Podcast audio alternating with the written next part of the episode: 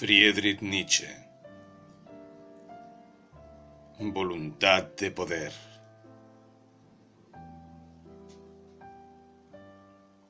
Prólogo. Por algunos testimonios recogidos en la correspondencia de Nietzsche, sabemos que ya hacia 1884 había concebido el proyecto de reunir el conjunto de sus impresiones filosóficas en una gran obra en prosa. Según escribe Auerbeck, el 7 de abril de 1884, se haya resueltamente decidido a consagrar los cinco próximos años de su vida a la elaboración de su filosofía, para la cual cuenta con Zaratustra a modo de peristilo. Baste, pues, esta referencia para deshacer el equívoco frecuente, según el cual la voluntad de poder habría sido escrita por Nietzsche para divulgar en prosa inteligible su enigmático Zaratustra. En realidad, afirma Heidegger, la obra capital proyectada, la voluntad de poder, es tan poética como conceptual es el Zaratustra. La relación de una a otra obra es la del peristilo al edificio principal.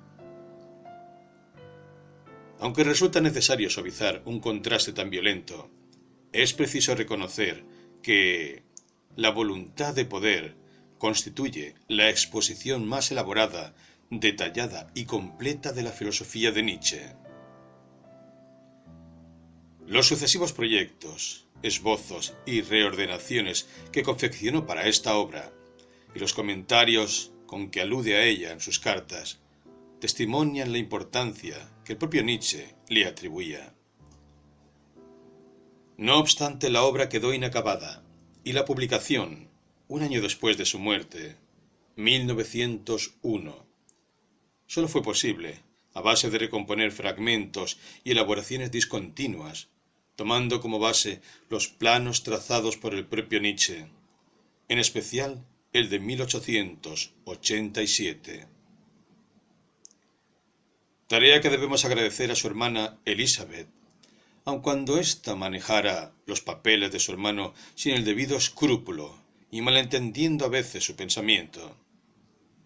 Todos los grandes temas de la filosofía de Nietzsche, el nihilismo, la crítica de la metafísica, la religión y la moral, la doctrina del eterno retorno y la transmutación de los valores, se dan cita en esta gran obra, cuyo nudo argumental lo constituye precisamente el estudio de la voluntad de poder, a la que dedica el libro tercero. Su título, Fundamentos de una nueva valoración, apunta en un doble sentido. En primer lugar, nos proporciona una aproximación al concepto de voluntad de poder. Es el principio a partir del cual se determinan los valores, en segundo lugar, sugiere la necesidad de una nueva valoración, ya que un fantasma recorre Europa, el nihilismo. Con el anuncio de su llegada, se abre la primera parte de esta obra. El nihilismo significa que los valores supremos pierden su validez, que todo aquello que en el cristianismo, en la moral y la filosofía se encontraba establecido con el carácter de leyes intangibles o de verdades absolutas pierde su virtud imperativa. El nihilismo es entonces la conciencia de un largo despilfarro de fuerzas, la tortura de en vano, la inseguridad, la falta de oportunidad para rehacerse de alguna manera, de tranquilizarse todavía con cualquier cosa, la vergüenza de sí mismo, como si uno se hubiera mentido a sí mismo demasiado tiempo. La gran noticia se propaga. Dios ha muerto. Y con él todo el reino de los valores suprasensibles, de las normas y de los fines que hasta ahora habían regido la existencia humana. Ya no es posible continuar engañándose con el espejismo de la trascendencia. La idea de otro mundo superior al nuestro, donde reinan desde siempre y para siempre el bien, y la verdad y la justicia se nos revela como la falsa proyección de nuestros deseos en un más allá inexistente. No hay nada que ver detrás del telón. Ese mundo ajeno al cambio, a la muerte, al dolor y a la mentira no es otra cosa que la pura nada, un ideal vacío, una mentira piadosa que hemos confeccionado invirtiendo los caracteres de nuestro mundo real, que estimamos indigno de ser vivido por sí mismo. Y ahora que se hace claro el mezquino origen de estos valores, nos parece que el universo se desvaloriza, pierde su sentido. Nos encontramos así, con dos formas de negación de la vida aparentemente opuestas, pero rigurosamente complementarias. El nihilismo pesimista y el optimismo metafísico del idealismo. La primera es tan solo la consecuencia lógica de la segunda, que contiene ya en sí misma el germen del nihilismo, pues el fundamento de sus valores no es otra cosa que la pura nada, el nihil. Constituye así un nihilismo inconsciente que ignora su propia mentira como tal mentira. Cuando esta mentira se desvela a la conciencia, irrumpe el nihilismo propiamente dicho. Pero en definitiva, la historia de la humanidad desde Platón y el cristianismo hasta... ¿Cuándo? Es siempre la historia de un tedium vitae, cada vez más pronunciado. Primero despreciábamos la vida como imperfecta, desde la altura de los valores superiores. Ahora desvalorizamos esos valores del mundo superior, pero con ello nuestro mundo, el que vivimos. De ninguna forma ha ganado en valor. Al contrario, decepcionados por la inexistencia de ese mundo ideal, sobre cuya naturaleza nos gustaría engañarnos, nuestra vida, desprovista ya de todo sentido y de toda finalidad, rueda cada vez más lejos hacia su propia nada. Sin embargo, esto sólo constituye para Nietzsche un estado de transición. Su perspicacia filosófica le impide caer, al modo de los promotores del existencialismo, en un dogmatismo del absurdo, ya que lo que se esconde tras el sentimiento del absurdo es todavía un resentimiento inconfesado contra el ser, en tanto que éste no se pliega a nuestros cánones morales. La vida nos parece desprovista de sentido, porque todavía seguimos pensando que debería tener un sentido. Nietzsche nos advierte constantemente contra los peligros que entraña la ficción de la finalidad. Procuremos no hacer a nuestras deseabilidades jueces del ser. Pero el asesino de Dios, el hombre superior, es demasiado débil para afrontar las consecuencias de su propio crimen, y pronto se dispone a adorar nuevos becerros de oro. Una herida atraviesa los siglos, el deseo, la codicia de la más absoluta quietud. Todo cuanto existe se ve desgarrado por la incompletud y la carencia. Devenir es sinónimo de imperfección e insatisfacción. Ningún instante se justifica a sí mismo. Cada cosa, empujada por la insaciable apetencia del tiempo, deviene otra, pues en sí no es sino absurdo y caos, pequeño fragmento sin sentido que debe expiar su culpa rindiendo tributo ante la absoluta completud, dispensadora de sentido para todo cuanto sufre, desgarrado por la herida de su finita determinación. Poco importa que Dios haya muerto, pues el hombre levanta ahora otros altares, la razón, la historia, el progreso, etc., que le permiten despreciar el devenir como realidad actual, hipotecarlo al advenimiento de un reino moral absoluto, mientras el ideal conserve su lugar, bajo forma religiosa o laica, el nihilismo continuará ensombreciendo la existencia. Por eso Nietzsche, a diferencia de sus predecesores, Hegel, Feuerbach, desconfía de la muerte de Dios. Cualquier teleología, cualquier finalismo, por dialéctico que sea, culpabiliza el devenir en cuanto tal, ya que éste necesita ser justificado mediante la tendencia a un fin, que es a la vez meta ideal y término del desarrollo temporal. Sin embargo, la exigencia de veracidad, engendrada por el propio ideal moral, acabará por volverse contra él, reconociendo su absoluta falta de fundamento. Entonces sobreviene el gran cansancio, el del nihilista pasivo, que recorre el mundo con una mirada desencantada, sin encontrar ningún ideal, ninguna meta que le parezca digna de movilizar sus energías. Querría la muerte, pero está demasiado cansado para morir. Prefiere extinguirse pasivamente, apagarse serenamente. Todas las formas de nihilismo que acabamos de ver son la expresión de una de las cualidades de nuestra voluntad de poder, su cualidad negativa. Para Nietzsche, la voluntad de poder no constituye una propiedad de los seres, sino la esencia misma de todo cuanto es, es decir, de todo cuanto vive. El ser no es otra cosa que voluntad de poder, una cambiante constelación de fuerzas que pugnan entre sí para asegurarse la dominación, cada centro de fuerza posee su perspectiva particular, desde la cual interpreta y valora el mundo, de acuerdo con sus peculiares intereses vitales. En este sentido, todo ser, no solo el hombre, es esencialmente una voluntad dominadora y creadora, un poder de fabulación que adereza y falsifica la realidad al interpretarla desde el ángulo exclusivo de sus conveniencias vitales. Nietzsche se abre así una nueva concepción del ser y de la verdad. La verdad es el error, sin el cual no puede vivir ningún ser viviente de determinada especie.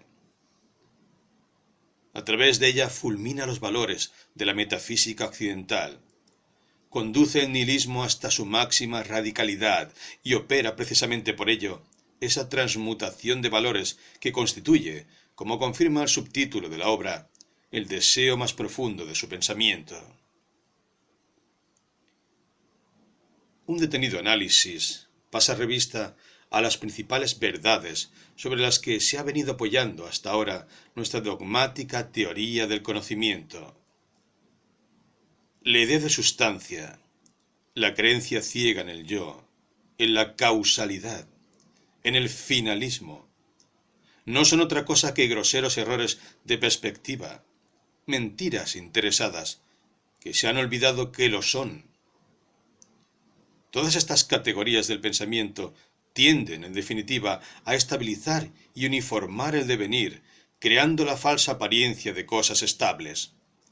Sujetos, objetos, sustancias, y de casos idénticos, especies, formas, leyes, fines, componen así una imagen alineada del mundo, simplificándolo, ordenándolo y haciéndolo comprensible para nosotros. Sin esta facultad simplificadora y falsificadora, en la que se expresa nuestra voluntad de poder, el mundo no resultaría invivible. Nada más lejos de la intención de Nietzsche que criticar estas verdades por el hecho de su falsedad.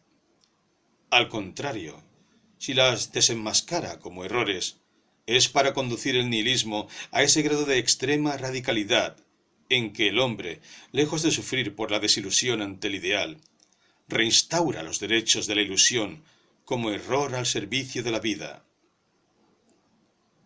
Lo que Nietzsche critica no son las falsas pretensiones de la verdad, sino la verdad en sí y como ideal.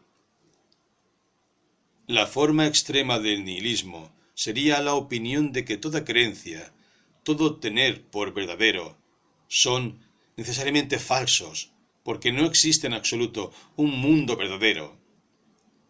Por tanto, una apariencia de perspectiva cuyo origen reside en nosotros, en cuanto que necesitamos constantemente un mundo más estrecho, más limitado, más simplificado.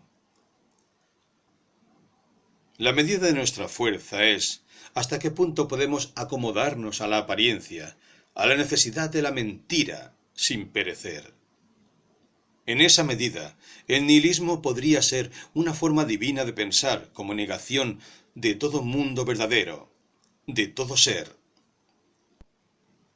Pero negar la verdad, el ser, lo permanente, ¿no es acaso negar ese ideal en cuya existencia nos amparábamos primero para despreciar la vida y de cuya ausencia la declarábamos más tarde absurda y sin sentido? He aquí como el nihilismo, llevado hasta su último extremo, acaba por negarse a sí mismo. La negación ya no niega la vida, sino los valores que niegan la vida. Dios, la verdad, el ideal. Frente al nihilista pasivo que aspira a extinguirse serenamente, mirando desencantado cómo se desvanecen ante sus ojos los más preciados valores, el nihilista activo, que conoce demasiado bien el valor de esos valores, ha dejado de apreciarlos y los destruye violentamente. Es el hombre que quiere perecer, lo contrario del último hombre, el gran despreciador que se hunde en su propio ocaso, pues esa flecha del anhelo hacia la otra orilla este es el punto decisivo de la filosofía dionisíaca, el instante supremo en que la negación se niega a sí misma como poder autónomo y transmuta en afirmación de la vida. Lo negativo no desaparece, sino que se convierte en un poder al servicio de la afirmación. Esa cara oculta hasta ahora de nuestra voluntad de poder, que constituye, no obstante, su esencia más propia. De la afirmación derivarán los nuevos valores desconocidos hasta ahora. Lo que Nietzsche llama transmutación no es pues un cambio de valores, sino un cambio en el elemento del que deriva el valor de los valores. De ahí que no baste con matar a Dios para acabar con el nihilismo. Los ideales, los valores pueden cambiar, pero el nihilismo permanece, pues todos ellos brotan de la cualidad negativa de nuestra voluntad de poder. Ahora bien, decir que la esencia de la voluntad de poder es afirmación, me podía llevarnos a un malentendido. Cabría pensar, renunciar al ideal para afirmar la vida, ¿no es acaso consentir en lo real tal como es, asumir la realidad tal cual? En una palabra, resignarse? Ninguna acusación de estoicismo puede ser formulada contra Nietzsche una vez que aclaremos el sentido que la afirmación cobra en su filosofía.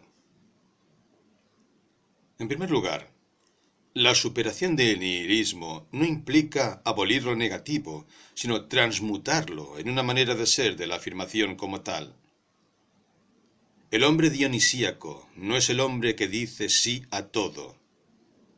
El animal de carga que no sabe decir no y acarrea el peso de los valores establecidos, sino el hombre belicoso que destruye y niega, porque afirma la vida en su eterno devenir transfigurador. Quien quiere expulsar de sí todo lo negativo es precisamente el hombre bueno de la moral, el hombre del ideal, que asume los valores establecidos y aspira a un mundo verdadero, bueno, bello, a un mundo que no se contradiga, que no cambie. Pero estos valores son valores falsamente afirmativos, que brotan de una voluntad negativa y traducen un instinto de venganza contra los fuertes, los alegres, los que gozan del riesgo de la vida. La moral como voluntad de poder es la manera en que los agotados, los cansados de vivir, vengándose, se sienten señores. Así pues, la verdadera afirmación, la del hombre dionisíaco, no puede prescindir de la negación, porque afirmar no es llevar, soportar, asumir, sino crear. En realidad, el hombre verdaderamente resignado, el que no transforma el mundo ni crea valores nuevos, es el idealista. La idea de que el mundo que debería ser existe verdaderamente es una creencia de los improductivos que no anhelan crear un mundo tal y como debería ser. Consideran que si existe ya, buscan los medios para llegar a él. Voluntad de verdad, impotencia de la voluntad creadora. De aquí puede deducirse un nuevo sentido de la afirmación en Nietzsche. No lo verdadero, ni lo real, sino la interpretación creadora. El mundo no es algo dado de una vez por todas, sino una realidad a descubrir, a interpretar, a valorar, a falsificar, a crear. Todo es falso, todo es lícito. Con esta sentencia, Nietzsche no pretende exhortarnos a la realización de horribles crímenes ni a justificarlos en nombre de un tibio relativismo. La razón última del inmoralismo nietzscheano es quebrantar ese antagonismo rígido de la tradición metafísica entre la verdad y el error, que se apoya a su vez en una determinada comprensión del ser. En la filosofía de Nietzsche, el error y la ilusión no son ya condenados como meras apariencias carentes de realidad, sino simples avatares de la nada, sino que adquieren una dignidad ontológica. Son los guardianes de la vida y se integran por ello en la estructura más íntima del ser. Pero es que el ser ha sufrido una mutación decisiva ya no es la perfección inmutable y serena, idéntica consigo misma. Esa realidad acabada, simple y transparente que la razón humana puede penetrar hasta sus últimos entresijos.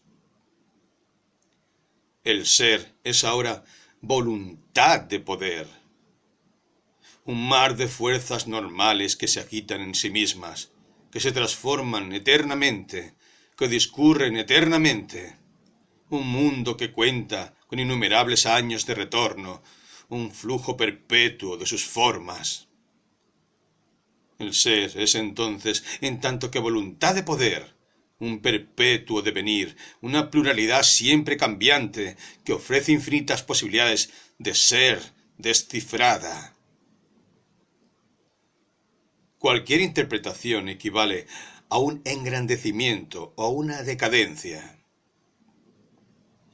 La estructura pluralista del ser como devenir determina, pues, un conocimiento necesariamente perspectivo. Las verdades absolutas de la metafísica y de la ciencia no son otra cosa que interpretaciones, perspectivas unilateralmente establecidas, pretendiendo ellas solas dar la medida a expensas de lo que se muestra en las demás. Son en consecuencia ficciones perniciosas que, olvidándose que lo son, taponan el resto de las interpretaciones.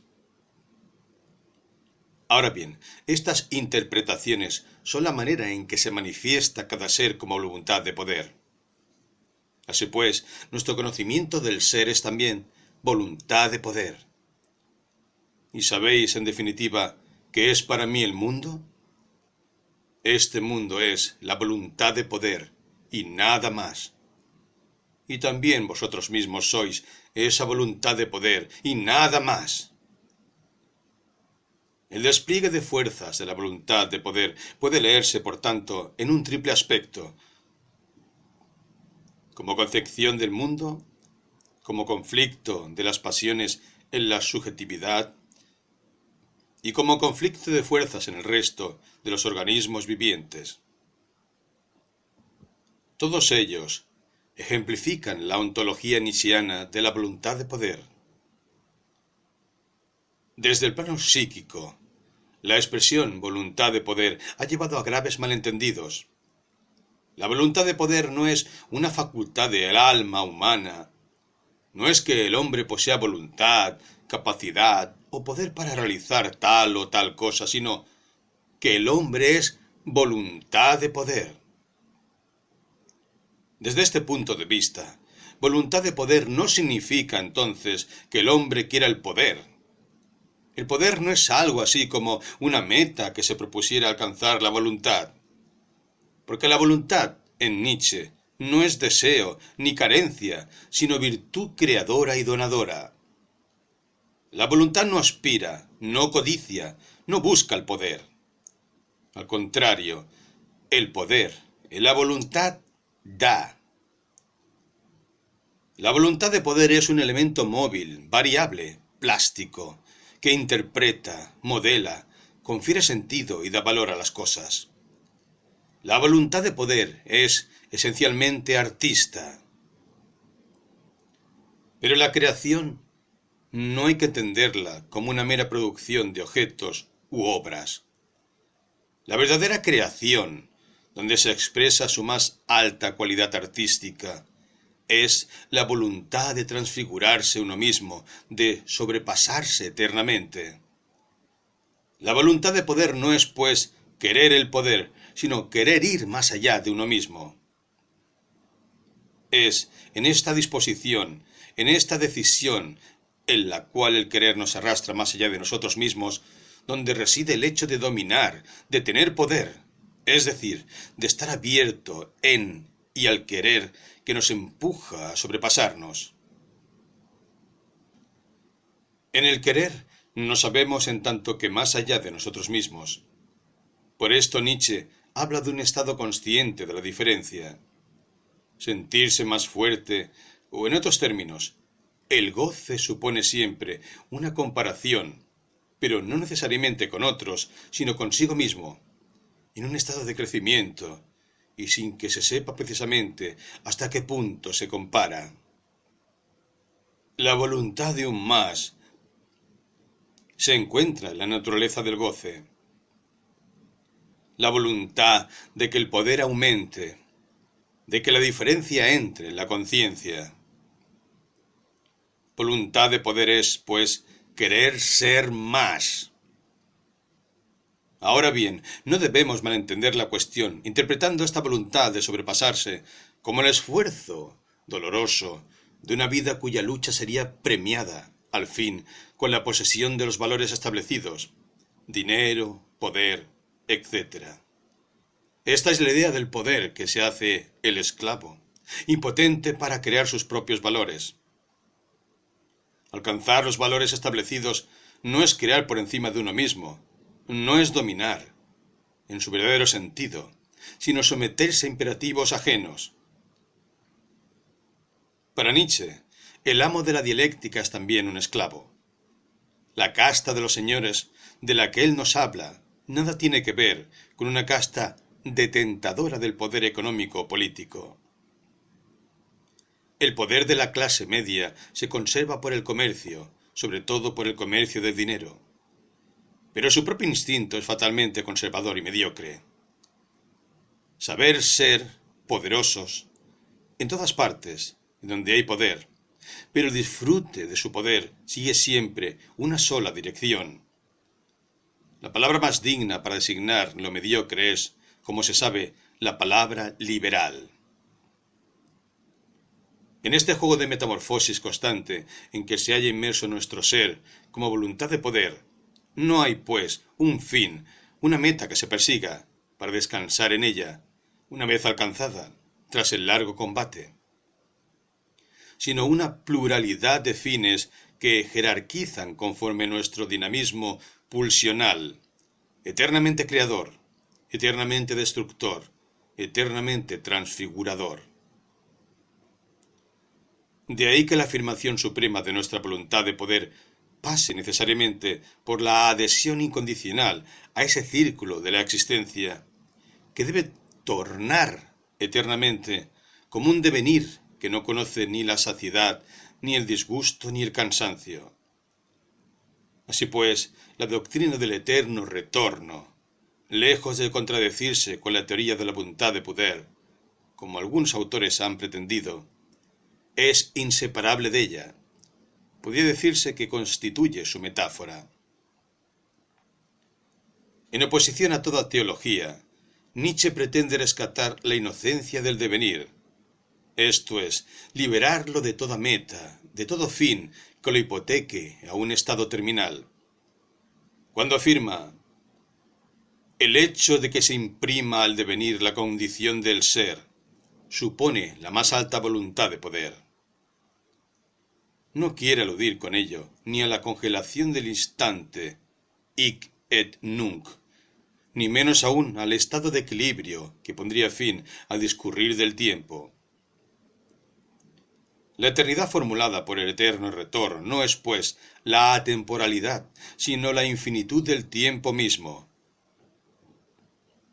La eternidad no designa en Nietzsche lo que trasciende al tiempo, sino que designa el ser mismo del tiempo, como lo único permanente, subsistente.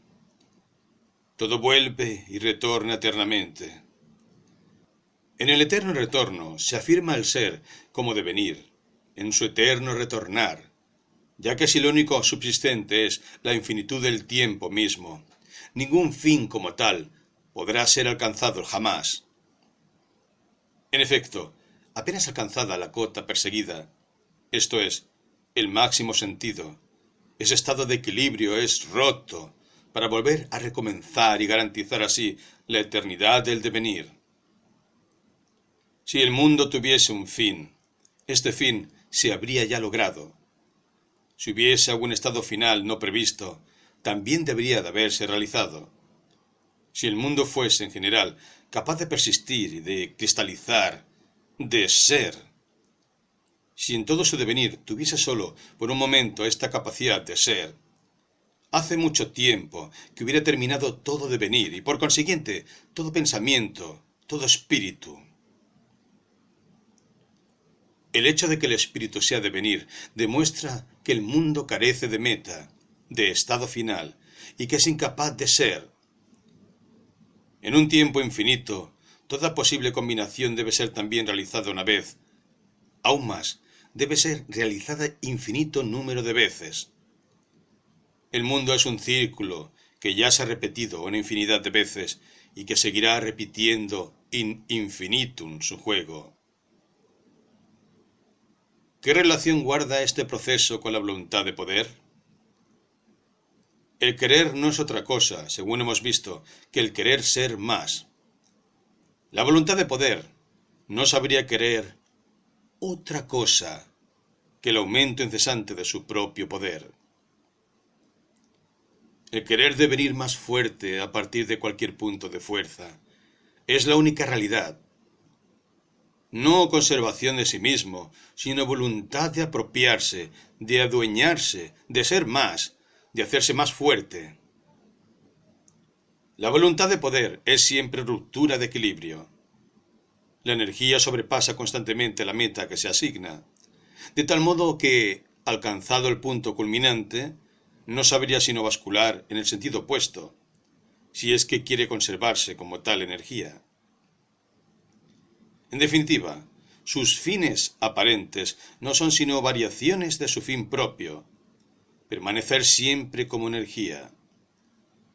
La ruptura constante del equilibrio, donde la significación apenas alcanzada se revela como insignificancia, es pues inherente a la ciencia de la voluntad de poder. ¿No reside aquí precisamente para Nietzsche el secreto del eterno retorno? Este mundo mío, dionisíaco, que se crea siempre a sí mismo, que se destruye eternamente a sí mismo. Este enigmático mundo de la doble voluptuosidad. Este mi, más allá del bien y del mal, sin fin, a menos que no se descubra un fin en la felicidad del círculo. ¿Queréis un nombre para ese mundo? Este nombre es el de voluntad de poder y nada más. Otro aspecto del eterno retorno que ha puesto de manifiesto Pierre Klosowski muestra su indisoluble unidad con la teoría de la voluntad de poder. La voluntad de poder en tanto que voluntad de sobrepasarse implica la incesante transfiguración de nuestro propio ser. En la transfiguración dejo de ser el que soy para pasar a ser otro. y sólo así soy el que verdaderamente soy, pues mi propia esencia consiste en la constante disolución de mi ser como ser acabado. La transfiguración nos abre así a la incesante metamorfosis, donde toda identidad se disuelve en una múltiple alteridad. Ahora bien, el círculo del eterno retorno implica necesariamente la realización sucesiva de todas las identidades posibles. Afirmar un solo instante de mi existencia actual supone decir un sí a todos los instantes que lo han hecho posible y en consecuencia a la infinita serie de mis otras posibles identidades que ahora desconozco. Suponiendo que dijéramos que sí en un determinado momento, nos encontramos con que habremos dicho no solo sí a nosotros mismos, sino a toda la existencia. Porque nada existe por sí mismo, ni en nosotros ni en las cosas. Y aunque solo una vez haya vibrado y resonado nuestra alma, como una cuerda en función de la felicidad, sería necesaria toda la eternidad para reconstruir las condiciones de este único acontecimiento, y toda la eternidad habría sido aprobada justificada y afirmada en este único momento en que decimos sí. Veamos, con palabras de Pies Klosowski, esta connotación disolvente de la identidad personal que es inherente al eterno retorno. En el instante en que me es revelado el eterno retorno, dejo de ser yo mismo y soy susceptible de volverme innumerables otros, sabiendo que voy a olvidar esta revelación una vez fuera de la memoria de mí mismo. Para que esta revelación tenga un sentido, será preciso que pierda conciencia de mí mismo, y que el movimiento me devuelva al instante en que me fue revelada la necesidad de recorrer toda la serie de mis posibilidades. Una última aclaración antes de finalizar. La afirmación absoluta de la existencia que implica la doctrina del eterno retorno debe ser distinguida tanto del optimismo moral y teológico de estilo leibniziano como del fatalismo pasivo tradicional. Nietzsche encuentra despreciable la tesis leibniziana del mejor de los mundos posibles. En verdad, yo no amo tampoco a aquellos que declaran que todas las cosas son buenas y este mundo el mejor de los mundos. A estos los llamo yo los omnicontentos. Pero masticar y digerir todo, esa es cosa propia de cerdos. La afirmación nietzscheana revela un pesimismo trágico y no una ciega confianza en la armonía universal. Se comprende también por qué condena la actitud pasiva del estoico. El estoico no afirma activamente el ser, sino que se resigna a la realidad con la condición de proceder a una previa anestesia general que le prevenga contra cualquier sufrimiento. El hombre trágico, por el contrario, no anhela el placer ni esquiva el desplacer. Placer y desplacer son simples consecuencias, simples fenómenos concomitantes. Lo que el hombre quiere, lo que quiere la más pequeña parte de cualquier organismo vivo es un aumento de poder. En el esfuerzo en pos de tal aumento se busca tanto el placer como el desplacer. El hombre, a partir de aquella voluntad, busca una resistencia, tiene necesidad de algo que se le oponga, pero no por hambre, como pudiera creerse, sino por voluntad de poder. Vemos, pues, que la afirmación del eterno retorno, que diviniza toda la existencia, hasta sus aspectos más dolorosos, nada tiene que ver con la aceptación servir de lo real. Afirmar el ser en su eterno retornar no es postrarse ante la necesidad y adorarla por impotencia para cambiarla, sino instalarse belicosamente en la existencia, proclamando a la vez su eterna inocencia, sin buscar subterfugios ultramundanos para escapar a ella. El eterno retorno no incita a la abolición de la voluntad, a la suspensión del querer que Schopenhauer entendía como la única posibilidad de liberación, sino que eleva al hombre a su más alta responsabilidad trágica.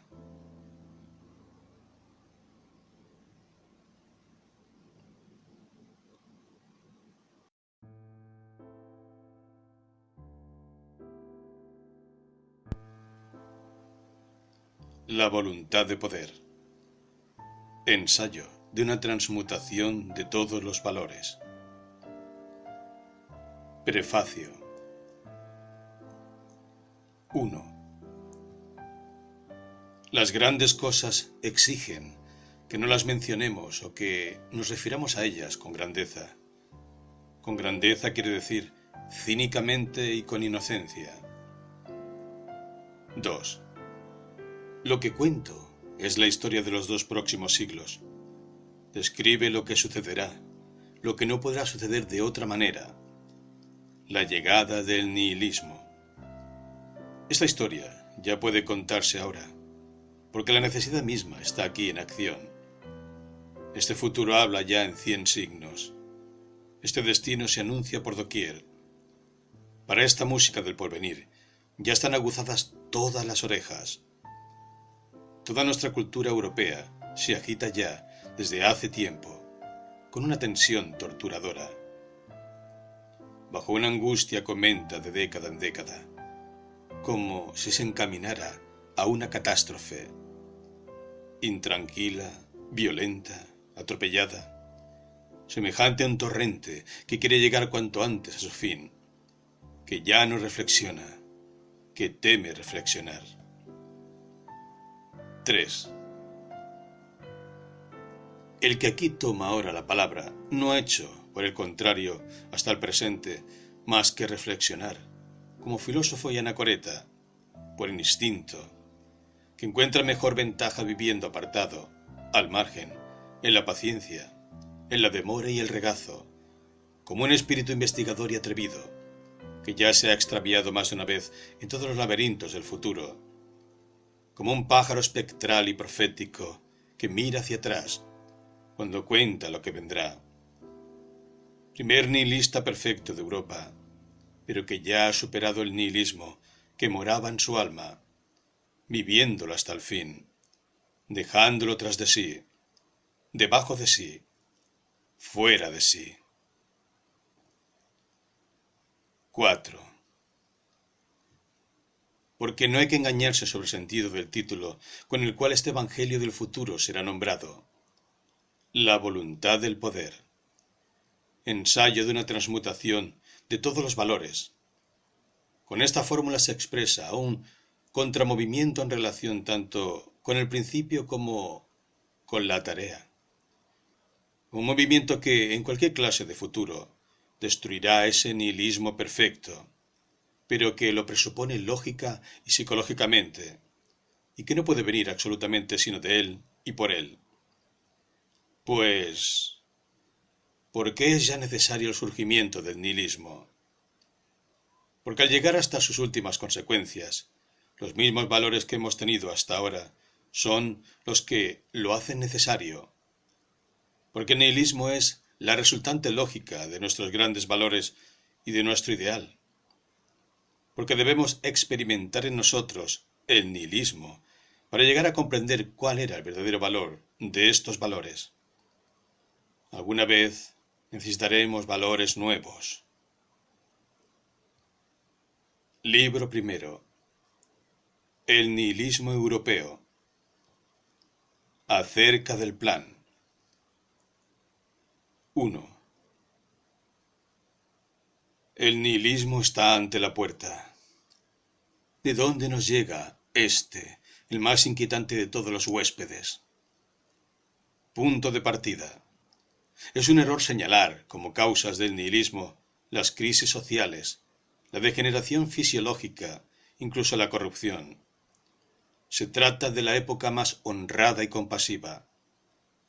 La miseria, la miseria espiritual, corporal e intelectual no tienen en sí toda la capacidad necesaria para producir el nihilismo, o sea, el rechazo radical del valor, el sentido, el deseo. Estas necesidades siguen permitiendo interpretaciones diferentes. Sin embargo, en una interpretación muy determinada, la cristiano moral se asienta al nihilismo. 2. La decadencia del cristianismo, en su moral, que es inmovible, que se vuelve contra Dios cristiano. El sentido de la verdad, altamente desarrollado por el cristianismo, se transforma en asco ante la falsedad y la mentira de toda la interpretación cristiana del mundo y de la historia. La reacción del Dios es la verdad. En la creencia fanática todo es falso. Budismo del hecho. 3. Lo decisivo es el escepticismo ante la moral, la decadencia de la interpretación moral del mundo, que ya no tiene sanción alguna, después de haber intentado huir hacia un más allá, acaba en nihilismo. Nada tiene sentido. La inconsistencia de una interpretación del mundo que ha sido dedicada a la fuerza monstruosa, despierta en nosotros la desconfianza de que todas las interpretaciones del mundo pueden ser falsas. Rasgos budistas, nostalgia de la vida. El budismo indio no tiene tras de sí un desarrollo del fundamento moral. Por eso, para él solamente hay, en el nihilismo, una moral no superada. El ser como castigo y el ser como error, combinados, y por consiguiente, el error también como castigo. Una apreciación moral de los valores. Los intentos filosóficos de superar el Dios moral. Hegel, panteísmo. Superación de los ideales populares. El sabio, el santo, el poeta. Antagonismo de verdadero, bello y bueno. 4. Contra la falta de sentido, por una parte, contra la apreciación de los juicios morales, por otra, hasta qué punto toda la ciencia y la filosofía han estado hasta ahora bajo la influencia de los juicios morales. Y si no se tienen en cuenta la hostilidad de la ciencia y el anticientifismo, crítica del espinosismo, los juicios de valor cristianos reaparecen por doquier en los sistemas socialistas y positivistas. Falta una crítica de la moral cristiana. 5. Las consecuencias nihilistas de las ciencias naturales en la actualidad, al mismo tiempo que sus tentativas de escabullirse en un más allá. De su actividad se desprende, finalmente, una autodestrucción, un volverse contra sí, un anticientifismo. Desde Copérnico ha rodado el hombre desde el centro hacia la periferia. 6. Las consecuencias nihilistas de la forma de pensar política y económica, en que todos los principios llegan poco a poco a caer en la interpretación teatral, el aliento de la mediocridad, de la mezquindad, de la falta de sinceridad, etc el nacionalismo, el anarquismo, etc. Castigos. Falta la situación y el hombre redentores, el justificador. 7. Las consecuencias nihilistas de la historia y del historiador práctico, es decir, el romántico. Situación del arte. Absurda falta de originalidad de su posición en el mundo moderno su entenebrecimiento, supuesto limpismo de Goethe. 8. El arte y la preparación del nihilismo. Romanticismo. Final de los nivelungos de Wagner. 1. Nihilismo. 1 nihilismo como consecuencia de la forma en que se han interpretado hasta ahora los valores de la existencia. 2. ¿Qué significa el nihilismo? Que los valores supremos pierden validez. Falta la meta, falta la respuesta al por qué. 3. El nihilismo radical es el convencimiento de la insostenibilidad de la existencia cuando se trata de los valores más altos que se reconocen, añadiendo a esto la comprensión de que no tenemos el menor derecho a plantear un más allá o un en sí de las cosas que sea divino que sea moral, viva. Esta comprensión es una consecuencia de la veracidad altamente desarrollada y por ello incluso una consecuencia de la creencia en la moral. 4. ¿Qué ventajas ofrecía la hipótesis cristiana de la moral? 1.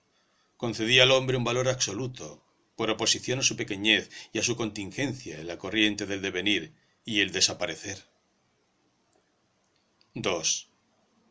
Servía a los abogados de Dios, en tanto que dejaba al mundo, a pesar de la miseria y el mal, el carácter de perfección, incluida aquella famosa libertad.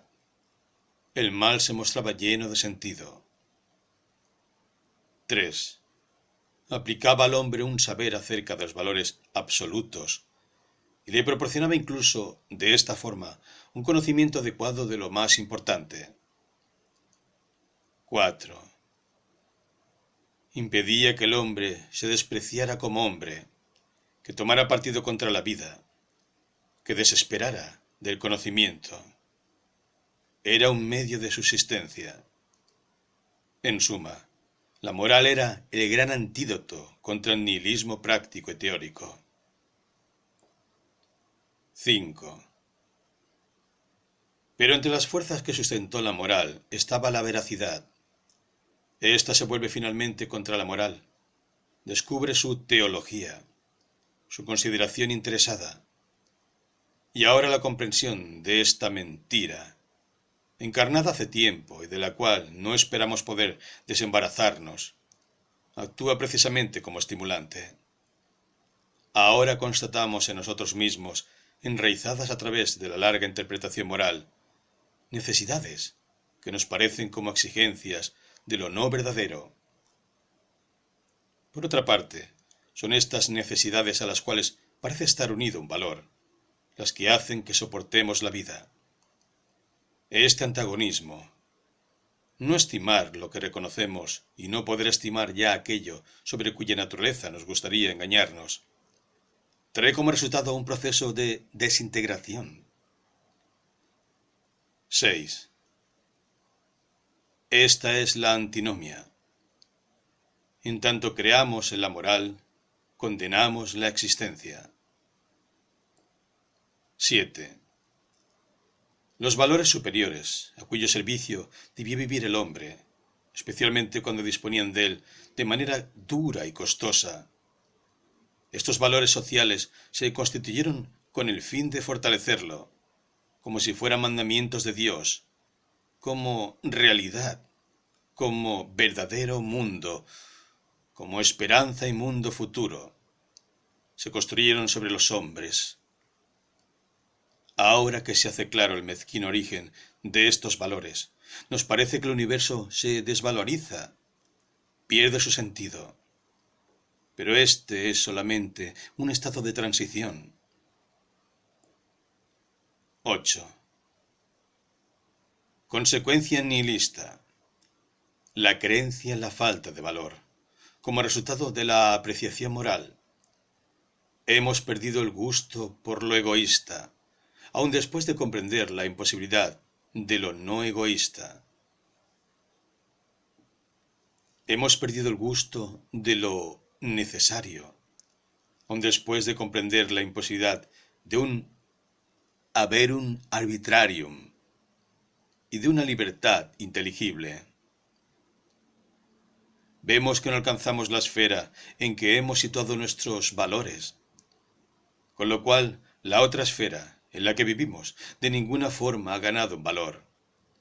Por el contrario, estamos cansados, porque hemos perdido el impulso principal. Todo ha sido inútil hasta ahora. 9. El pesimismo como preforma de nihilismo. 10. A. El pesimismo como fortaleza. ¿En qué? En la energía de su lógica, como anarquismo y nihilismo, como analítica. B.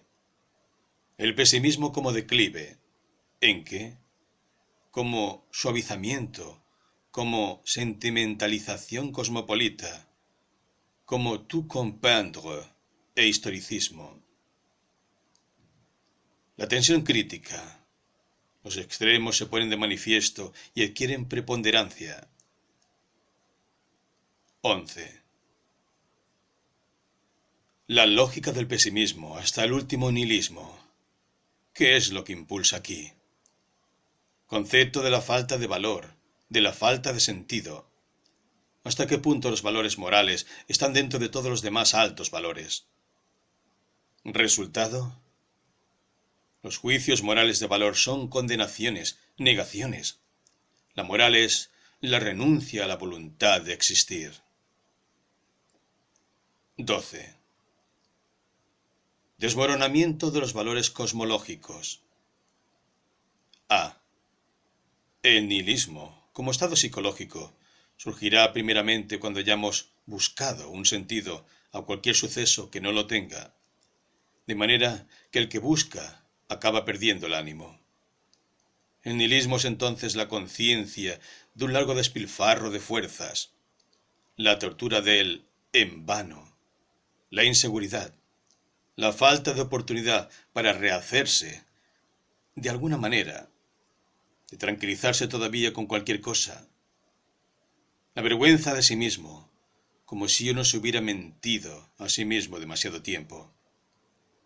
Ese sentido podría haber sido el cumplimiento de un código moral, lo más alto posible, en todos los acontecimientos, el orden moral del mundo, o el incremento del amor y la armonía en las relaciones entre los seres, o la aproximación a un estado general de felicidad, o incluso la disolución en un estado de nada universal. Una meta sigue siendo un sentido. Lo común en todas estas concepciones es que debe alcanzarse algo a través del proceso mismo. Y entonces se comprende que por este devenir nada se cumple, nada se alcanzará. Por tanto, la desilusión sobre una supuesta finalidad del devenir es la causa del nihilismo, sea con relación a un fin completamente determinado, sea generalizando la consideración de la insuficiencia de todas las hipótesis del fin, sustentadas hasta ahora, que se refieren al desarrollo como un todo. El hombre que no es un colaborador, y mucho menos el punto central del devenir. Surge, en segundo lugar, el nihilismo como estado psicológico, cuando se ha aplicado una totalidad, una sistematización, incluso una organización en todo suceder y bajo todo suceder, de manera que en una representación total de una forma suprema de dominio y gobierno, se deleite el alma sedienta de admiración y gloria.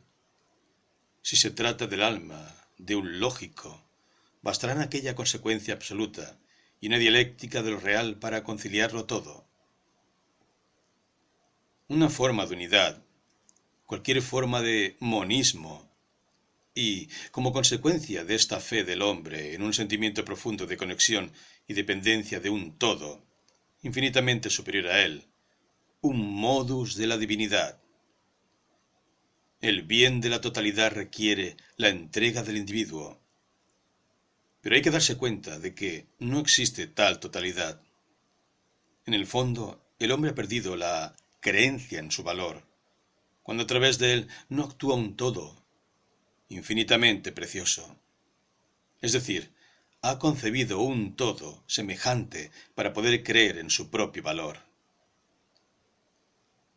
El nihilismo como estado psicológico tiene además una tercera y última forma.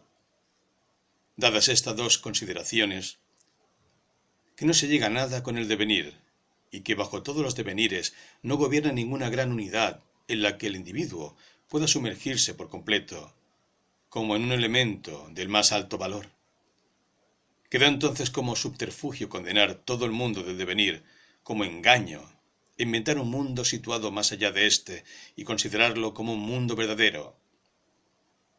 Pero tan pronto como el hombre llega a darse cuenta de que la construcción de tal mundo se debe tan solo a necesidades psicológicas y no tiene por tanto derecho a la existencia, surge la última forma del nihilismo, una forma que comporta en sí misma no creer en un mundo metafísico y que se prohíbe igualmente la creencia en un verdadero mundo. Desde este punto de vista se admite la realidad del devenir como única realidad y se rechaza cualquier clase de camino torcido que conduzca al más allá y a las falsas divinidades. Pero no se soporta ese mundo, aunque no se le quiera negar. ¿Qué es lo que ha sucedido en suma? Se había alcanzado el sentimiento de la falta de valor cuando se comprendió que ni con el concepto fin, ni con el concepto unidad, ni con el concepto verdad, se podía interpretar el carácter general de la existencia. Con ello no se alcanza ni se obtiene nada. Falta la unidad que engrana en la multiplicidad del acontecer. El carácter de la existencia no es verdadero, es falso. Ya no se tiene absolutamente ningún fundamento para hacerse creer a sí mismo en la existencia de un mundo verdadero. En resumen, las categorías fin, unidad, ser, con las cuales hemos atribuido un valor al mundo, son desechadas de nuevo por nosotros. Ahora el mundo aparece como falto de valor. B. Admitiendo que hemos reconocido hasta qué punto el mundo ya no puede ser interpretado con estas tres categorías, y que, después de este examen, el mundo empieza a no tener valor para nosotros, debemos preguntarnos de dónde nace nuestra creencia en ellas. Tratemos de averiguar si es posible negarlas. Cuando hayamos desvalorizado estas tres categorías, la demostración de su inaplicabilidad en todo no es razón suficiente para desvalorizar el universo. Resultado, la creencia en las categorías de la razón es la causa del nihilismo. Hemos medido el valor del mundo por categorías que se refieren a un mundo puramente ficticio. Conclusión, todos los valores con los cuales hemos tratado hasta ahora de hacernos apreciable el mundo, primeramente, y con los cuales después incluso lo hemos desvalorizado, al haberse mostrado estos inaplicables. Todos estos valores, reconsiderados psicológicamente, son los resultados de determinadas perspectivas de utilidad, establecidas para conservar e incrementar la imagen de dominio humano, pero proyectadas falsamente en la esencia de las cosas. La ingenuidad hiperbólica del hombre sigue siendo, pues, considerarse a sí mismo como el sentido y la medida del valor de las cosas. 13. El nihilismo representa un estado patológico intermedio. Lo patológico es la monstruosa generalización, la conclusión sin ningún sentido. Sea porque las fuerzas productivas no son todavía bastante fuertes, sea porque la decadencia vacila aún y no ha descubierto todavía sus medios auxiliares. Supuesto de esta hipótesis que no hay ninguna verdad, que no hay ninguna cualidad absoluta de las cosas, ninguna cosa en sí. Esto es el nihilismo, y verdaderamente nihilismo extremo. Sitúa el valor de las cosas precisamente en el hecho de que ninguna realidad corresponde ni correspondió a estos valores, sino que son sólo un síntoma de fuerza por parte del que atribuye el valor, una simplificación para fines vitales. 14. Los valores y sus variaciones están en relación al desarrollo de poder del que aplica el valor. La medida de la no creencia, de la supuesta libertad del espíritu como expresión del aumento de poder. Nihilismo como ideal del supremo poder del espíritu, de la vida más exuberante, en parte destructivo, en parte irónico. 15. ¿Qué es una creencia? ¿Cómo se origina? Cualquier creencia es un tener por verdadero. La forma extrema del nihilismo sería la opinión de que toda creencia, todo tener por verdadero, son necesariamente falsos, porque no existe en absoluto un mundo verdadero. Por tanto, una apariencia de perspectiva cuyo origen reside en nosotros, en cuanto que necesitamos constantemente un mundo más estrecho, más limitado, más simplificado. La medida de nuestra fuerza es hasta qué punto podemos acomodarnos a la apariencia, a la necesidad de la mentira, sin perecer. En esta medida, el nihilismo podría ser una forma divina de pensar como negación de todo mundo verdadero, de todo ser. 16. Si nos sentimos desengañados, no lo somos en relación con la vida, sino porque hemos abierto los ojos a las concupiscencias de toda clase. Miramos con cierta rabia burlona lo que llamamos ideal, nos despreciamos solo por no poder mantener sometida en todo momento esa absurda excitación que se llama idealismo. Este mal hábito es más fuerte que la rabia del desengaño. 17. ¿Hasta qué punto el nihilismo de Schopenhauer sigue siendo la consecuencia del mismo ideal creado por el teísmo cristiano? El grado de certidumbre con relación al grado más alto del deseo, a los valores superiores, a la suma perfección, era tan grande que los filósofos partían del a priori como una certeza absoluta. Dios en la cumbre, como verdad dada. Llegar a ser igual a Dios, ser absorbido por Dios. Estos fueron durante siglos los objetivos del deseo más ingenuo y convincente. Pero algo que convence no se convierte en verdadero por eso. Es únicamente más convincente. Hm, nota para los asnos. Se ha olvidado conceder este planteamiento del ideal a la realidad personal. Se llegó al ateísmo. Pero, ¿se ha renunciado al ideal? En el fondo los últimos metafísicos siguen buscando en él la realidad verdadera, la cosa en sí, en relación con la cual todo lo demás solo es apariencia. Su dogma es que nuestro mundo de apariencias no es visiblemente la expresión de aquel ideal, por lo que no puede ser verdadero y de ninguna forma puede conducir a ese mundo metafísico que ellos ven como causa. Lo incondicionado, en cuanto representa esa perfección superior, no puede ser el fundamento de todo lo condicionado. Schopenhauer, que deseaba que fuese de otra forma, tuvo que pensar en esa razón metafísica como antítesis del ideal, como voluntad mala y ciega.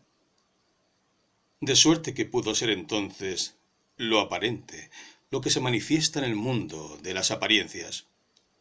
Pero incluso con esto, no renunció al ideal absoluto y, claro, metió la pata. A Kant le pareció necesaria la hipótesis de la libertad inteligible para aliviar al ens perfectum de la responsabilidad, del ser así y así de este mundo. En resumen, para explicar el mal y la maldad, lógica escandalosa en un filósofo. 18. El signo más general de los tiempos modernos el hombre, a sus propios ojos, ha perdido increíblemente dignidad. Durante mucho tiempo fue el centro y el héroe trágico de la existencia. Entonces se esforzó, al menos, en demostrarse emparentado con las partes más decisivas y valiosas de la existencia. Como hacen todos los metafísicos que quieren establecer la dignidad del hombre con la creencia de que los valores morales son valores cardinales. El que abandona a Dios, con tanta más firmeza se aferra a la creencia en la moral. 19. Cualquier valoración moral, como por ejemplo la budista, acaba en el nihilismo. Esperamos esto para Europa. Se cree salir del paso con un moralismo sin fondo religioso. Pero para ello es forzoso el camino hacia el nihilismo. En la religión es necesario considerarnos como creadores de valores morales. 20. La pregunta del nihilismo, ¿para qué? Parte de los hábitos mantenidos hasta ahora, según los cuales el fin parecía establecido, dado, exigido desde fuera, es decir, por alguna autoridad sobrehumana. Al dejar de creer en esta, se buscó, sin embargo, según la antigua costumbre, otra autoridad que supiera hablar de forma absoluta y pudiera ordenar fines y tareas. La autoridad de la conciencia aparece ahora en primera línea, como indemnización a cambio de una autoridad personal.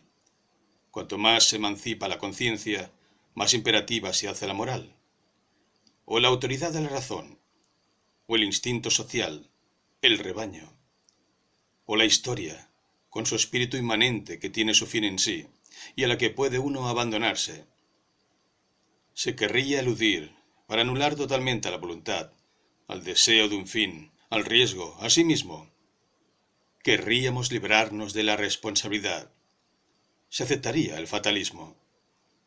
En fin, la felicidad, y con cierta tartufería, la felicidad de la mayor parte, se dice uno a sí mismo. Uno. Un fin determinado no es necesario en absoluto. 2. No es posible prever el fin. Precisamente ahora que la voluntad sería necesaria en toda su potencia, es lo más débil, lo más pusilánime. Absoluta desconfianza contra la fuerza organizadora de la voluntad en conjunto. 21. El nihilista perfecto. El ojo del nihilista idealiza dentro de lo feo, es infiel a sus recuerdos, lo deja abatirse, deshojarse, no los protege contra las lívidas decoloraciones que vierte la debilidad sobre lo lejano y lo pasado.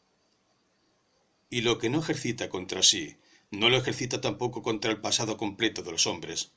Lo deja abatirse igualmente. 22. El nihilismo tiene doble sentido. A. El nihilismo como signo del creciente poder del espíritu. Nihilismo activo. B. El nihilismo como decadencia y retroceso del poder del espíritu. Nihilismo pasivo. 23. El nihilismo como estado normal. Puede ser un signo de fuerza. La intensidad del espíritu puede haber aumentado de tal modo que las metas que tenía hasta ahora, convicciones, artículos de fe, resulten inadecuadas, pues una creencia expresa en general el apremio de las condiciones vitales, un sometimiento al influjo de las relaciones bajo las cuales un ser prospera, crece, gana poder. Por otra parte, el signo de una potencia insuficiente para establecerse a sí mismo de forma productiva. De nuevo, una meta, un porqué, una creencia,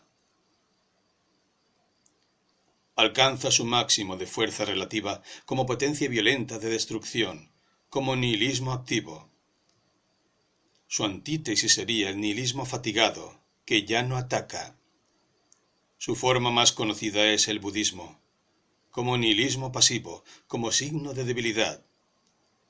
La potencia del espíritu puede estar cansada, agotada, de forma que las metas y valores que tenía hasta ahora resulten inadecuados, faltos de crédito de forma que la síntesis de valores y metas, base sobre la que descansa toda cultura fuerte, se disuelve y los valores aislados se hagan la guerra, disgregación.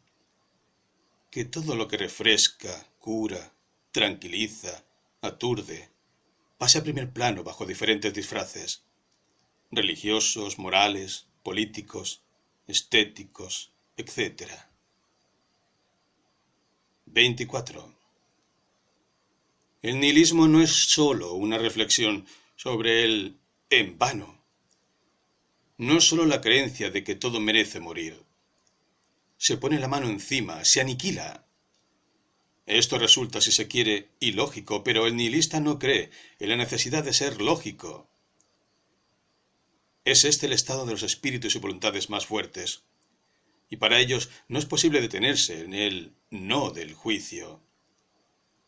El no de la acción está dado por su naturaleza.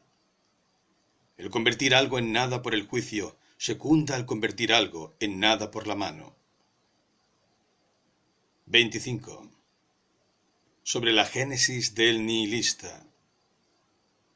Solo tardíamente se tiene el coraje de admitir aquello que sabemos con certeza. El que yo, hasta ahora, haya sido fundamentalmente nihilista, hace muy poco tiempo que me lo he confesado a mí mismo. La energía, el radicalismo con que se seguía adelante como nihilista, me ocultaron esta verdad esencial. Cuando se va hacia un fin, parece imposible que la falta de fin en sí sea una creencia esencial. 26. El pesimismo de las naturalezas vigorosas. El para qué después de una lucha terrible, incluso aún después de la victoria. Que es algo cien veces más importante que preguntarnos si nos encontramos bien o mal instinto fundamental de todas las naturalezas fuertes y, en consecuencia, si los demás se encuentran bien o mal. En resumen, que tenemos una meta y que por ella no vacilamos en hacer víctimas humanas, arrostrar todos los peligros, tomar sobre nosotros mismos todo lo malo, todo lo peor, la gran pasión. 2. Causas remotas del nihilismo. 27. Causas del nihilismo. 1. Falta la especie superior, es decir, aquella cuya fertilidad y poder inagotables mantienen la creencia en el hombre. Piénsese en lo que se debe a Napoleón, casi todas las esperanzas más altas de este siglo.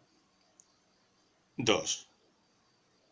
La especie inferior, rebaño, masa, sociedad, olvida la modestia y exagera sus necesidades de valores cósmicos y metafísicos. Por este proceso se vulgariza la existencia entera, hasta tal punto que domina la masa, tiraniza a los hombres de excepción, de manera que pierden la fe en sí mismos y se convierten en nihilistas. Todas las tentativas de crear tipos superiores fracasaron. Romanticismo, el artista, el filósofo, contra la tentativa de Carlyle de concederles los más altos valores morales. La resistencia contra los tipos superiores como resultado. Ocaso e inseguridad de todos los tipos superiores. La lucha contra el genio. Poesía popular, etc. Compasión por los humildes y por los que sufren como medida de altura del alma. Falta el filósofo que describe la acción no sólo el que la poetiza. 28. El nihilismo incompleto. Su forma. Vivimos en medio de él. Los intentos de escapar al nihilismo sin transmutar los valores aplicados hasta ahora producen el efecto contrario, agudizan el problema. 29 las clases de autoaturdimiento. En lo más interno, ¿no encontrar una salida? Vacío. Intentos de librarse, el embriaguez. La embriaguez como música, la embriaguez como crueldad en el placer trágico de la caída de los más nobles. La embriaguez como entusiasmo ciego por hombres o épocas aisladas, como odio, etc intento de trabajar sin sentido, como instrumento de la ciencia. Abrir los ojos a los distintos pequeños placeres, por ejemplo, con reconocimiento, modestia contra sí mismo. Generalizar esta modestia contra sí mismo basta convertirla en patos. La mística, el goce voluptuoso del vacío eterno, el arte por el arte, le feu, el puro conocer, como narcótico del asco de sí mismo. Cualquier trabajo estable, cualquier pequeño fanatismo estúpido, la confusión de todos los medios, la enfermedad por falta de moderación en general, la disipación mata el placer. 1. Debilitación de la voluntad como resultado. 2 contraste de sentimientos entre un orgullo extremo y la humillación de pequeñas debilidades. 30. Llega ya la época en que tendremos que pagar el haber sido cristianas durante dos milenios. Perdemos la fuerza de gravedad que nos permitía vivir. Hace ya tiempo que no sabemos de dónde venimos y a dónde vamos. Nos precipitamos de repente en las valoraciones opuestas con el grado de energía que ha despertado, incluso en el hombre, una supervaloración extrema del hombre. Hoy todo es completamente falso, todo son palabras, anarquía, debilidad o exaltación. A. Se busca una especie de solución terrena, pero en el mismo sentido que el triunfo definitivo de la verdad, del amor, de la justicia. El socialismo, igualdad de la persona. B. Se intenta igualmente mantener el ideal moral, con preponderancia de lo altruista, de la abnegación, de la negación de la voluntad. C. Se intenta incluso conservar el más allá, aunque solo sea como incógnita. Se lo interpreta de manera que se pueda extraer de él, al estilo antiguo, una especie de consuelo metafísico. D. Se intenta leer en el suceder una dirección divina de estilo antiguo, una ordenación de las cosas basada en premios y castigos que nos educa y nos lleva hacia la perfección. E. Se cree, ahora como antes, en el bien y en el mal, de manera que se considera el triunfo del bien y la destrucción del mal como tarea. Esto es muy inglés. Caso típico. Ese pelirrojo de John Stuart Mill. F. El desprecio de la naturalidad, el ansia del ego. Intento de comprender como consecuencia de una despersonalización y como desintéressement incluso la espiritualidad y el arte más altos. G. Se permite a la Iglesia que siga entrometiéndose en todas las vivencias esenciales, en todos los puntos culminantes de la vida individual, para que los consagre y les dé un sentido más alto. Seguimos teniendo el Estado cristiano, la boda cristiana. 31.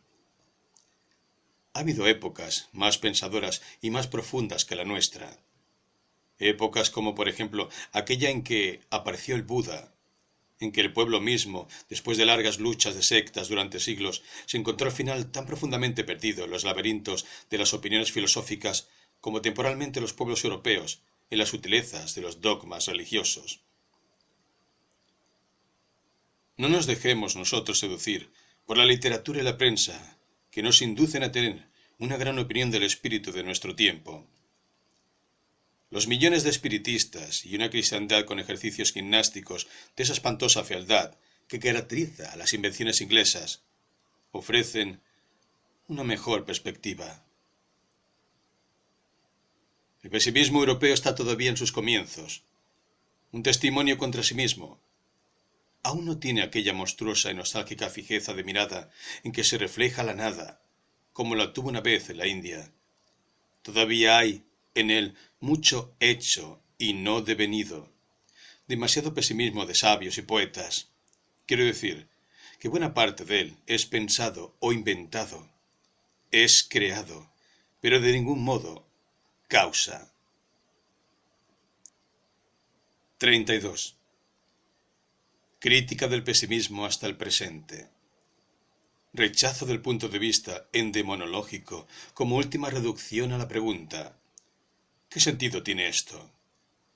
Deducción del oscurecimiento. Nuestro pesimismo. El mundo no es, de ningún modo, el valor que creemos. Nuestra fe misma ha hecho aumentar de tal forma nuestra tendencia al conocimiento que hoy tenemos que decir esto. En primer lugar, el mundo aparece así como de menos valor, y así lo experimentamos. Solo en este sentido somos pesimistas, es decir, con la voluntad de reconocer sin trabas esta transvaloración y no engañarnos o cubrirnos los ojos con la antigua forma de pensar. Justamente en esta dirección encontramos el patos que nos fuerza a buscar nuevos valores. En suma, el mundo pudiera tener más valor del que nosotros creíamos. Debemos analizar la ingenuidad de nuestros ideales, ya que quizá, en conciencia, para darle la interpretación más alta, no hemos dado ni tan siquiera una vez a nuestra existencia humana un moderado valor. ¿Qué ha sido divinizado? Los instintos de valor en la comunidad, lo que posibilita su subsistencia. ¿Qué ha sido calumniado? Lo que separaba a los hombres superiores de los inferiores, el impulso creador de abismos. 33. Causas del surgimiento del pesimismo. 1. Porque las tendencias más fuertes y esperanzadoras de la vida han sido calumniadas hasta ahora, de manera que la vida tiene una maldición sobre sí. 2.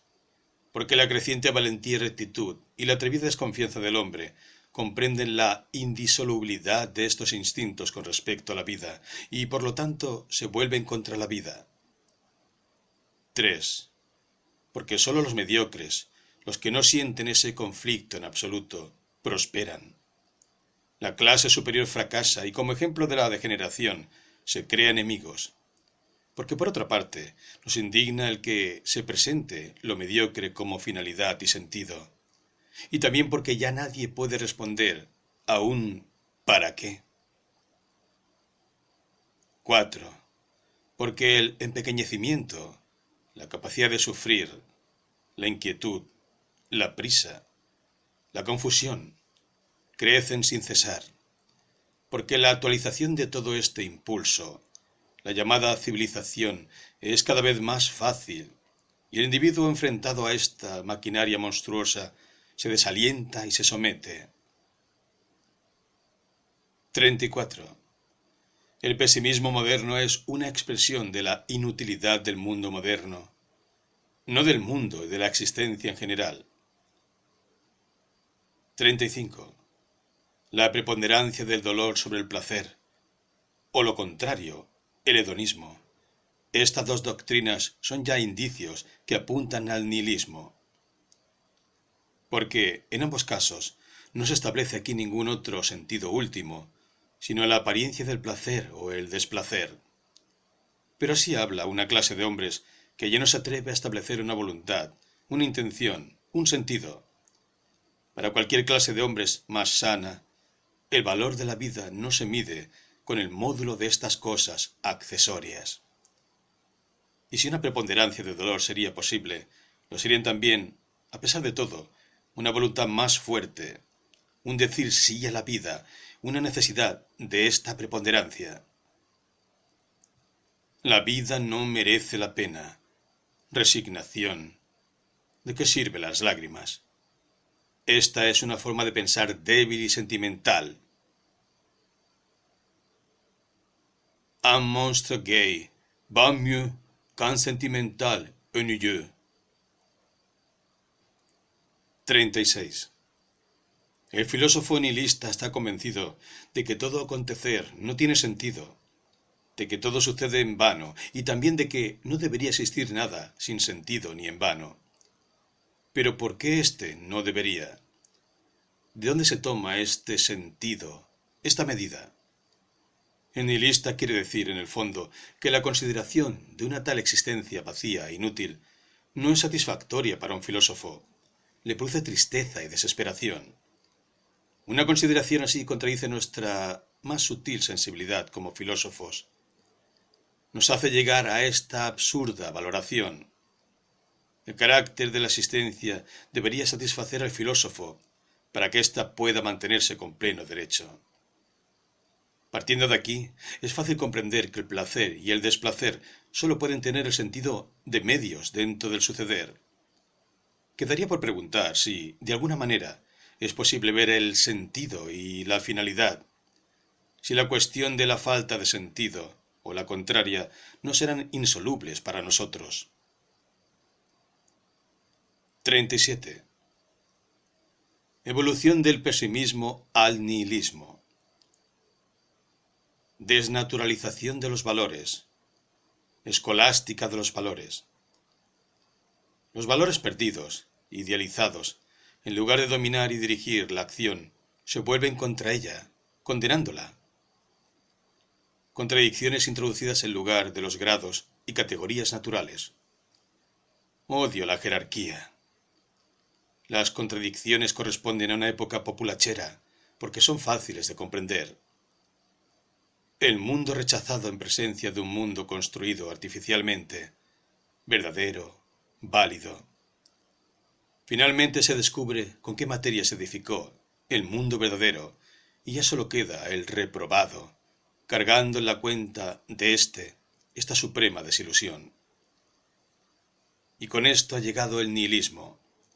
Se han conservado los valores que sirven para juzgar y nada más. Esto da lugar al nacimiento del problema de la fuerza y la debilidad. 1. Los débiles se rompen aquí en pedazos. 2. Los fuertes destruyen lo que no se rompe. 3. Los más fuertes superan los valores que sirven para juzgar. Todo esto en conjunto crea la edad trágica. 3. El movimiento nihilista como expresión de la decadencia. Recientemente se han llevado a cabo muchos abusos con el empleo de una palabra fortuita e inadecuada en todos los sentidos. Se habla en todas partes de pesimismo. Se intenta a toda costa solucionar la cuestión de si tiene razón el pesimismo o el optimismo. No se ha comprendido lo que está al alcance de la mano, que el pesimismo no es un problema, sino un síntoma, que la palabra pesimismo debería sustituirse por la de nihilismo que la cuestión de si no ser es mejor que ser es ya por sí misma una enfermedad, un signo de declive, una idiosincrasia. El movimiento nihilista es sólo la expresión de una decadencia fisiológica. 39. Debe comprenderse que todas las clases de decaimiento y de dolencia han ayudado constantemente al enjuiciamiento de valores totales, que en el resultado de esta valoración de conjunto, la decadencia ha llegado a ser preponderante, ha llegado incluso a dominar, que no solo tenemos que luchar contra todas las miserias actuales, consecuencia de la degeneración, sino que toda decadencia producida hasta ahora ha quedado retardada, es decir, todavía viva. Una tal aberración general de la humanidad, de sus instintos fundamentales, una tal decadencia general de los enjuiciamientos de valores, forma la interrogante par excellence, el verdadero acertijo que el animal hombre propone al filósofo. 40. El concepto de cadence, la descomposición, la delección, los residuos, no son algo condenable en sí mismo son totalmente una consecuencia necesaria de la vida, del crecimiento vital.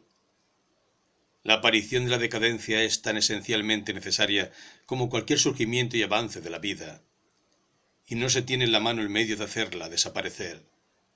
Por el contrario, la razón exige que respetemos sus derechos.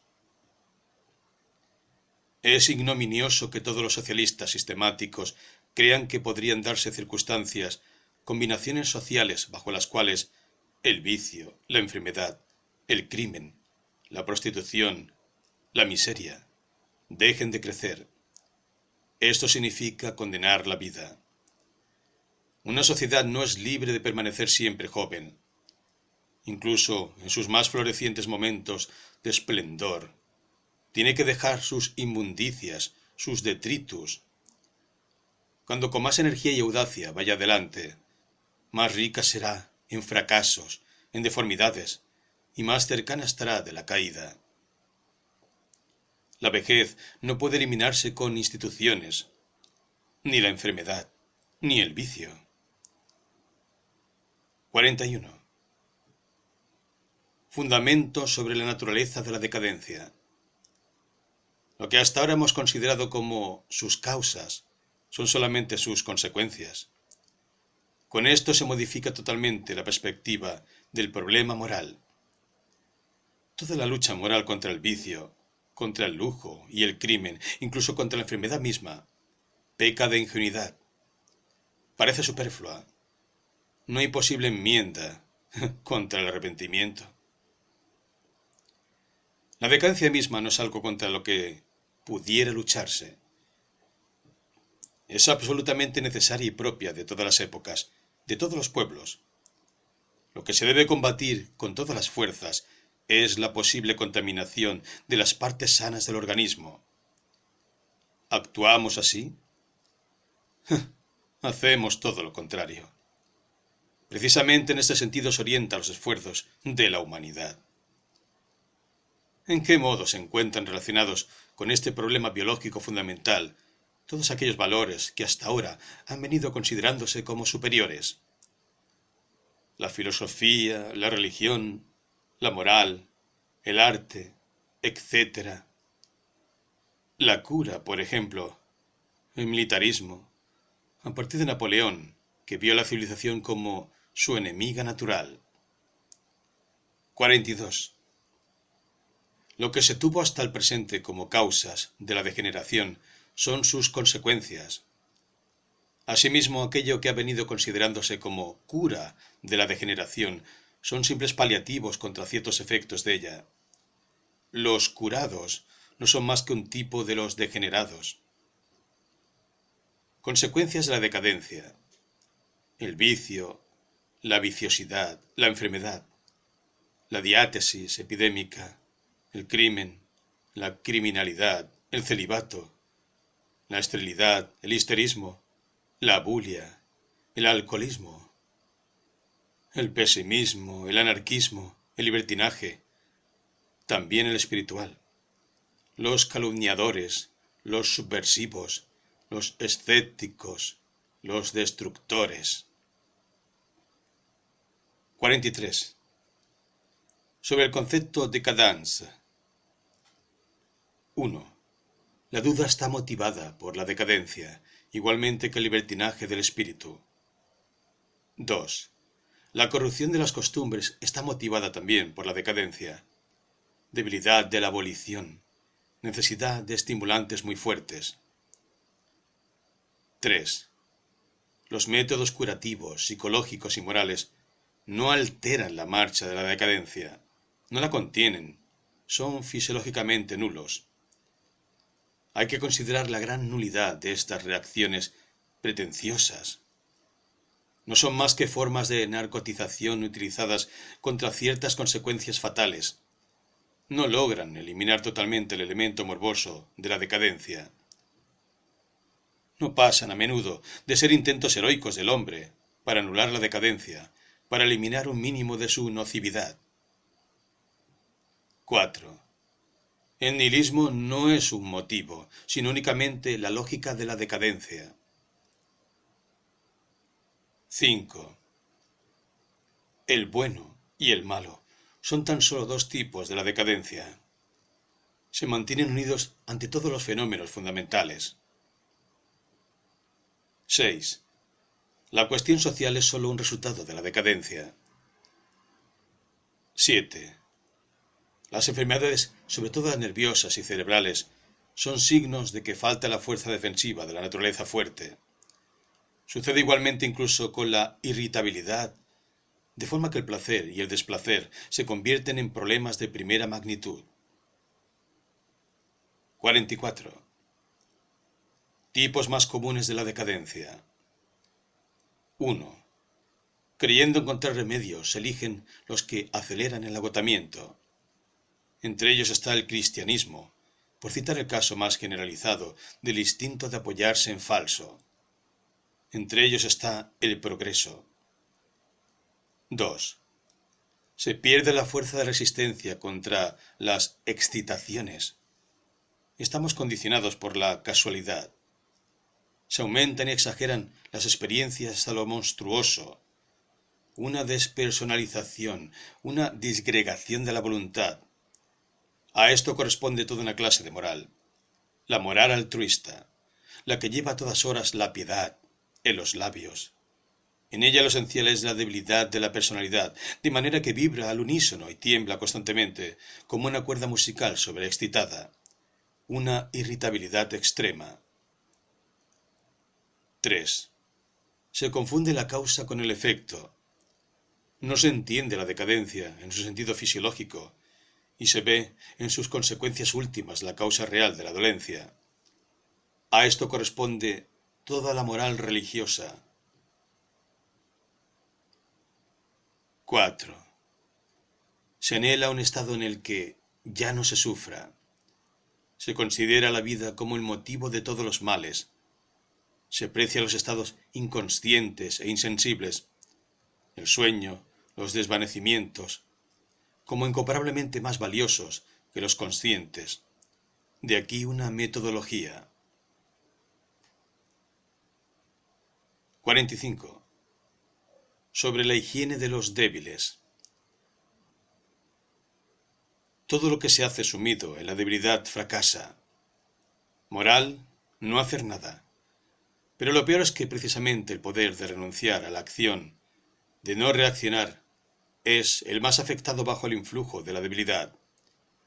No se reacciona nunca más rápidamente y ciegamente que cuando no debería reaccionarse en absoluto. El vigor de la naturaleza se muestra en el contener y retrasar la reacción. Una cierta le es tan característica como a la debilidad la esclavitud del movimiento contrario, la repentinidad y la irrefrenabilidad de la acción. La voluntad es débil y el remedio para evitar hacer tonterías sería tener una voluntad lo suficientemente fuerte para no hacer nada. Contradictio. Una especie de autodestrucción. El instinto de conservación es comprometido. El débil se daña a sí mismo. Este es el tipo de la decadencia. Realmente encontramos una monstruosa reflexión sobre prácticas para provocar la impasibilidad. El instinto va hasta aquí, por el buen camino, en el sentido de que no hacer nada es más útil que hacer algo. Todas las prácticas de las órdenes religiosas, de los filósofos solitarios, de los faquires, se basan en la perfecta valoración de que una determinada clase de hombre es tanto más útil a sí misma cuanto más se impide actuar. 46. Debilidad de la voluntad. Esta es una comparación que puede inducir a equivocaciones, pues no hay voluntad en absoluto y por lo tanto no hay voluntades fuertes ni débiles. La multiplicidad y la disgregación de los instintos, la falta de sistema entre ellos, tiene como consecuencia la voluntad débil. La coordinación de estos instintos bajo la preponderancia de uno solo tiene como resultado la voluntad fuerte. En el primer caso se trata de la oscilación y la falta de discernimiento. En el segundo, la precisión y la claridad de rumbo. 47. Lo que se hereda no es la enfermedad, sino la predisposición a la enfermedad. La impotencia para resistir el peligro de penetraciones nocivas, la destrozada capacidad de resistencia, etc. Expresado desde el punto de vista moral, la resignación y la cobardía ante el enemigo. Me he preguntado si no se pueden comparar todos estos valores superiores de la filosofía, de la moral y la religión, tal como se han desarrollado hasta ahora, con los valores del débil, del lunático y el neurasténico, ya que representan de forma más atenuada los mismos males. El valor de todos los estados morbosos consiste en que muestran, bajo una lente de aumento, ciertas situaciones normales, difíciles de percibir precisamente por su normalidad. Salud y enfermedad no son esencialmente diferentes, como creían los antiguos médicos, como creen todavía ciertos practicones. No se deben hacer de ella distintos principios o entidades que luchan entre sí por el organismo vivo y lo convierten en su campo de batalla. Estos son cosas estúpidas y sin sentido que no sirven para nada. En realidad, hay entre estas dos formas de existencia solo diferencias de grado. La exageración, la desproporción, la falta de armonía de los fenómenos normales constituyen el estado enfermizo. Claude Bernard De la misma forma que el mal puede ser considerado como exageración, como discordancia y desproporción, puede el bien ser una dieta protectora contra los peligros de la exageración, la discordancia y la desproporción. La debilidad hereditaria como sentimiento dominante, causa de los valores superiores. ¿Se quiere la debilidad? ¿Por qué? La mayor parte de las veces porque se es necesariamente débil. La debilitación como tarea, la debilitación de los apetitos, de las sensaciones de placer y desplacer, de la voluntad de poder, del sentimiento del orgullo, del tener y querer tener más. La debilitación como humillación, la debilitación como creencia, la debilitación como repugnancia y vergüenza de todo lo natural, como negación de la vida, como enfermedad y debilidad habituales. La debilitación como renuncia a la venganza, a la resistencia, a la enemistad y a la cólera. El error en el tratamiento.